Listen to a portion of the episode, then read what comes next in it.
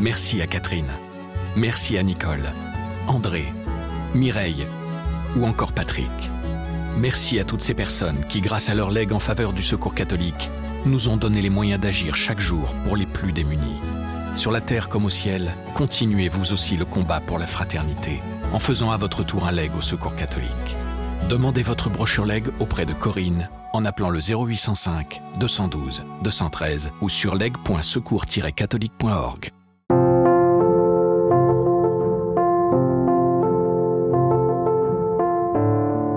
Je suis collectionneur, mais surtout euh, buveur de chartreuse. En plus d'être un produit qui est juste exceptionnel, il y a aussi une histoire qui se greffe autour, qui est juste fabuleuse. Moi qui aime la montagne, moi qui aime me balader, il suffit d'aller autour du monastère, il se passe quelque chose d'extraordinaire et je me lasse pas d'y aller pour me ressourcer. Chef 3 étoiles au guide Michelin, Emmanuel Renault est à la tête du restaurant Flocon de sel, en Haute-Savoie. Ce cuisinier reconnu est un adepte de la chartreuse, célèbre liqueur dont la fabrication est supervisée depuis le XVIIe siècle par la communauté des moines chartreux. Emmanuel Renault aime déguster ce spiritueux au verre. Il l'incorpore également dans certaines de ses recettes. Au-delà des propriétés de cet élixir, il est fasciné par le savoir-faire des moines et a tissé avec eux des liens privilégiés. Je m'appelle Malotresca. Je suis journaliste à la Croix et Emmanuel Renault m'a accueilli à la table de son restaurant, sur les hauteurs de Megève. Dans ce podcast, je vous emmène à la rencontre de grands chefs et de restaurateurs pour échanger avec eux sur le poids des croyances dans la cuisine. Vous écoutez la quatrième saison de Place des religions. Bonjour Emmanuel Renaud. Bonjour. Vous nous accueillez aujourd'hui au Flocon de sel, votre célèbre restaurant euh, triplement étoilé au guide Michelin. Alors le décor est vraiment incroyable. On se retrouve ici perché au cœur des montagnes euh, de Haute-Savoie dans une nature luxuriante. C'est une source d'inspiration ou de ressourcement pour vous, ce cadre dans votre art culinaire? Avant tout, c'est d'être en, lien direct, en, prise directe avec la nature autour de mes cuisines. Ça, c'était très important pour mon inspiration et ma façon de travailler. Qu'est-ce qui a présidé à votre choix de venir vous installer euh, ici en haute montagne Est-ce que vous aviez des accroches familiales dans la région? Alors pas d'accroche familiale, accroche de, cœur, je suis amoureux de, la montagne depuis toujours. Et c'est vrai que avant mon métier, j'aurais choisi d'une façon comme une autre la montagne pour vivre. Parce que je suis vraiment habité par la montagne, par la nature de la montagne, par sa puissance. Donc euh, c'est vraiment une, un choix. Alors le, choix de Megève, ça a été de trouver vraiment un lieu qui vive à l'année d'avoir un village de montagne qui a une activité euh, autant euh, l'été que l'hiver, que l'automne, que le printemps, où il y a vraiment une vie à l'année. Et comment s'est déclarée votre vocation? Qu'est-ce qui vous a attiré dans l'univers de la gastronomie? Bon, c'est un petit peu les, les, rencontres. Plus de 35 ans que j'ai attaqué la, la cuisine. C'était pas un, un, métier qui faisait euh, rêver les jeunes. Alors euh, maintenant, on, est, on a beaucoup plus de facilité à avoir des, des jeunes qui, euh, on leur donne l'exemple et on, on, les fait rêver à travers la nourriture, à travers le, le beau, le bon. Mais il y a, il y a 35 ans, c'était pas le métier le plus sexy de la planète. Est-ce que vous, il y a une personnalité dans votre parcours qui a contribué à nourrir ou à, conforter cette passion pour la cuisine? Comme tout chef français cuisinier, euh, j'ai été euh, beaucoup euh, influencé et comme modèle Robuchon, Bocuse, c'était un petit peu les, deux modèles de la cuisine autour de nous et qui sont encore des icônes de la gastronomie mondiale. L'une des grandes particularités de votre établissement, c'est que vous travaillez la liqueur de chartreuse dans vos différents plats et desserts. Quand et comment avez-vous entendu parler pour la première fois de cet alcool? Alors, de mémoire, on a dû m'offrir une bouteille de, vieille chartreuse. Je devais avoir 17 euh, ou 18 ans. Et euh, bah, je suis tombé dedans. Et j'ai beaucoup aimé la complexité euh, de la liqueur en plus d'être un produit qui est juste exceptionnel, il y a aussi une histoire qui se greffe autour, qui est juste fabuleuse. Moi qui aime la montagne, moi qui aime me balader, il suffit d'aller autour du monastère, il se passe quelque chose d'extraordinaire, c'est des, paysages magnifiques à toutes les saisons, et je me lasse pas d'y aller pour me ressourcer.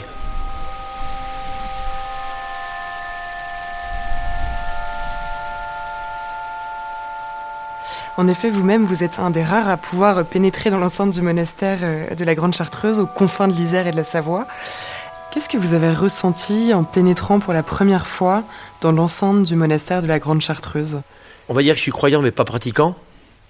Et quand on va dans des endroits comme ça, il se passe quelque chose d'extraordinaire. Il y a une, il y a une puissance, il y a vraiment quelque chose de qui vous fait bouger l'intérieur, qui vous fait bouger les tripes. C'est juste extraordinaire. Je suis allé, euh, j'ai eu la chance d'aller pouvoir faire les vêpres avec les Chartreux, d'aller visiter euh, plusieurs fois le, le, monastère, euh, des cuisines, de la salle des plantes euh, jusqu'aux chapelles et des cloîtres et, et, tous les endroits un petit peu la bibliothèque qui est juste une des plus belles bibliothèques qui puisse exister au monde en manuscrits illuminés. Enfin, c'est juste fabuleux. Vous l'avez dit, ça vous a fait bouger intérieurement. Est-ce que ça a ouvert vraiment chez vous une certaine propension ou une inclinaison pour la contemplation ou la méditation? En tout cas, euh, pour la méditation, la contemplation, oui. Je pense que euh, j'y étais encore euh, ce matin en balade. Je pars tout seul. J'ai dû commencer à marcher, il devait être 7h moins le quart. Et il y a un père qui était devant moi, à, à 300 mètres devant moi, qui marchait seul aussi dans les, dans les prés. On, s'est croisés, on s'est salués sans, sans se parler parce que c'est un ordre du silence. Et je respecte le, le silence, donc je n'essaye pas de leur parler. Mais en tout cas, je l'ai croisé, on s'est salué euh, de la tête et, et, il a continué sa, sa balade euh, matinale.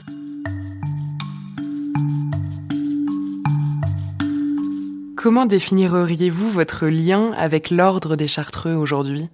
Le, rapport que j'ai avec les Chartreux, c'est assez personnel. Et c'est vrai que c'est assez important d'avoir un respect mutuel. Ce matin, en passant en balade, je me suis arrêté, je leur ai laissé une caisse de pommes.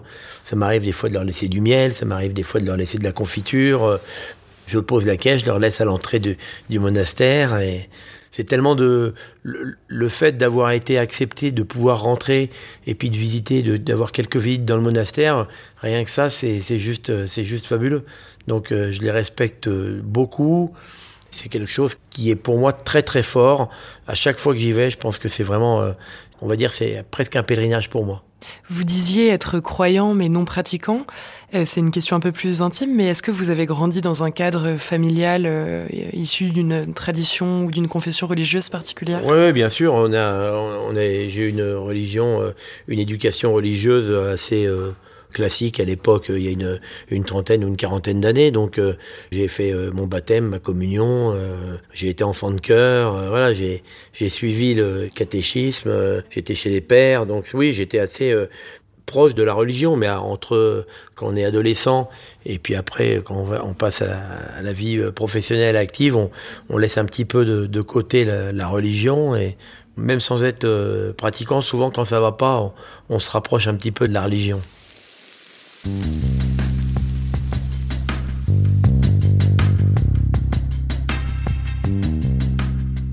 La manière dont est préparée euh, cette liqueur de chartreuse depuis près de 400 ans alimente beaucoup de fantasmes. Il y a tout un mystère autour de sa fabrication. Déjà, est-ce que vous pourriez nous redire en quelques mots ce qu'on sait un peu de l'histoire de ce produit? L'histoire du produit, c'est c'est pas les pères chartreux qui ont inventé la, la liqueur. Le maréchal d'Estrée leur a ramené euh, lors d'une croisade euh, un manuscrit qui leur a permis de, de faire un, un élixir de longue vie. Donc c'était un petit peu le, la recette initiale, c'est un élixir de longue vie qui s'est transmis euh, des croisades et ensuite, eh ben ils ont pérennisé ça et après ils l'ont commercialisé euh, pour pouvoir vivre. Parce que les, les chartreux avant de de vendre de la liqueur et de vivre grâce à la liqueur pour euh, faire vivre toutes les chartreuses qu'il y a dans le monde. Ils ont eu des moments où ils faisaient du miel, du charbon, ils ont eu plein d'activités. Et ils ont eu la chance d'avoir ce manuscrit pour pouvoir entretenir et pérenniser euh, l'ordre des chartreux et qui a été initié par Saint Bruno. La question qu'on se pose évidemment tous, c'est est-ce que les moines ont accepté d'une manière ou d'une autre de vous partager euh, quelques-uns des secrets de leur recette? Vous l'avez dit, c'est un ordre. Euh, Alors c'est un ordre du silence. On a, on a j'ai eu la chance de quand même discuter avec euh, quelques pères, le père licoriste, et on, on essaye de d'essayer de, de leur tirer quelques petits secrets. Et, et quand on leur pose une question, euh, ils répondent jamais oui, non. Il dit, on le dit, c'est possible. Voilà, il y a, y, a, a, jamais vraiment d'affirmation ou de négation. C'est vraiment tout dans la finesse et, et c'est comme ça qu'on l'aime la chartreuse. Le but c'est pas de, de, de, trouver le. On connaît des ingrédients qu'il y a dedans par rapport aux arômes, par rapport aux couleurs. On, sait plein d'ingrédients, mais après il y a aussi la, la fabrication. Là, la, la, nouvelle distillerie à, à Aigues-Noires, elle est juste euh, extraordinaire. Ils ont créé quelque chose d'assez euh, assez magique. Le révérend père, euh, dont Benoît à l'époque, avait bien passé le message comme quoi ils construisaient non pas pour eux, mais pour les, euh, les centaines et centaines d'années qui vont arriver. Ils ont vraiment une, un ordre où ils pensent pas au plaisir, mais ils pensent à l'après et de pérenniser un petit peu l'ordre des Chartreux à travers le monde. Justement, ce savoir est quand même très bien gardé, il se transmet oralement au sein de, l'ordre depuis des lustres. Est-ce que vous craignez pas que ce processus entraîne un jour, au, gré d'un incident dans la chaîne, une déperdition de la recette? J'ai surtout l'impression que la liqueur est de mieux en mieux. Ils ont dû passer dans six ou sept distilleries, entre la, première distillerie qui était au monastère, celle qui a été quand ils sont partis à Tarragone, après ils ont été à Marseille, après, ils ont été à Fourvoirie. De Fourvoirie, ils ont été à Voiron. Et là, maintenant, à Noir. Alors, je crois, où j'en ai oublié une, où, on en est à la sixième distillerie.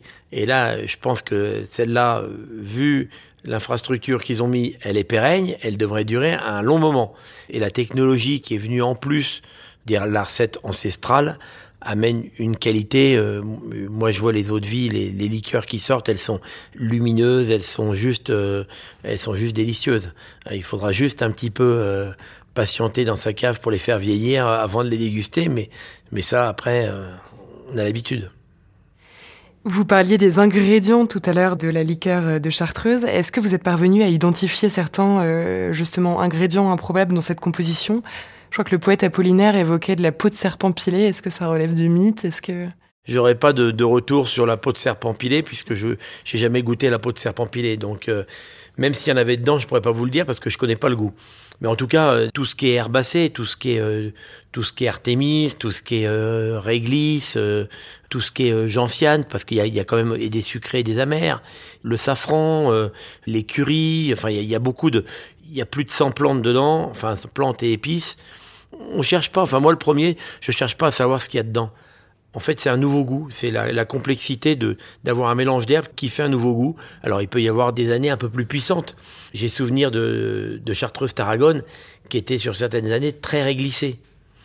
Et donc ça, euh, alors est-ce que c'est le vieillissement, est-ce que c'est le, est-ce que c'est la personne qui l'a fait? Parce que malgré tout, ça reste des recettes avec un manuscrit. Mais euh, à l'époque où le manuscrit a été fait, c'était pas une recette avec euh, un grammage. Et puis en plus, même s'il y avait eu un grammage, les produits, c'est des produits naturels, c'est des produits qui vont ramasser, des produits qu'ils importent. Donc il peut y avoir des années où bah, le produit va avoir moins de goût selon la météo. Il y a aussi un, côté millésime qui fait que même avec une même recette, on n'arrivera jamais à faire le, le même produit, à avoir une photocopie. Et c'est ça qui est intéressant.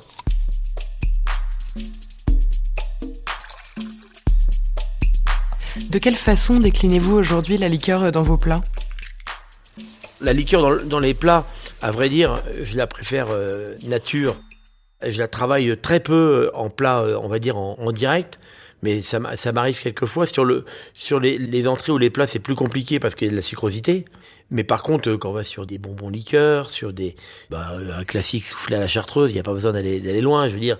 Ou vous faites des crêpes à la chartreuse vous faites des choses simples avec des goûts de flambage mais quelque part euh, moi la chartreuse je l'aime à boire à côté de plats et non pas nécessairement de, la cuisiner ça m'est arrivé de la cuisiner pour euh, il me semble que je faisais un, un pied de porc chartreuse où là j'avais dire une crépinette de pied de porc toute désossée avec un petit peu de truffe et à côté de ça on avait un, jus d'herbe petits pois et herbes et on mettait quelques gouttes de chartreuse justement pour enlever cette amertume et puis donner cette puissance aussi avec la sauce. Est-ce qu'il y a un plat aujourd'hui que vous rêvez encore de travailler avec la liqueur de chartreuse et qu'on pourrait euh, peut-être un jour euh, voir à votre carte? Un plat que je rêverais de, travailler avec la chartreuse, ça ne vient pas l'idée comme ça, mais peut-être que ça viendra avec le temps. En tout cas, le, produit m'inspire. Je suis collectionneur, mais surtout euh, buveur de chartreuse, que ce soit des, vieilles euh, comme les, récentes. Voilà. Je me fais toujours un, grand plaisir. Euh, c'est une liqueur de partage. Autant je me promène seul en montagne autour du monastère. Par contre, on boit jamais un verre de chartreuse tout seul. Il faut être accompagné avec des amis.